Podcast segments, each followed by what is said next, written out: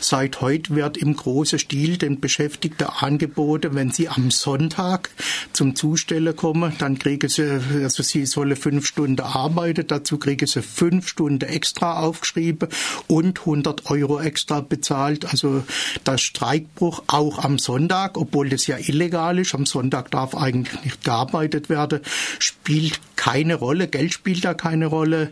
Die Post setzt offensichtlich jetzt darauf, am Sonntag aufräumen zu können, weil unsere Streiks Wirkung zeigen.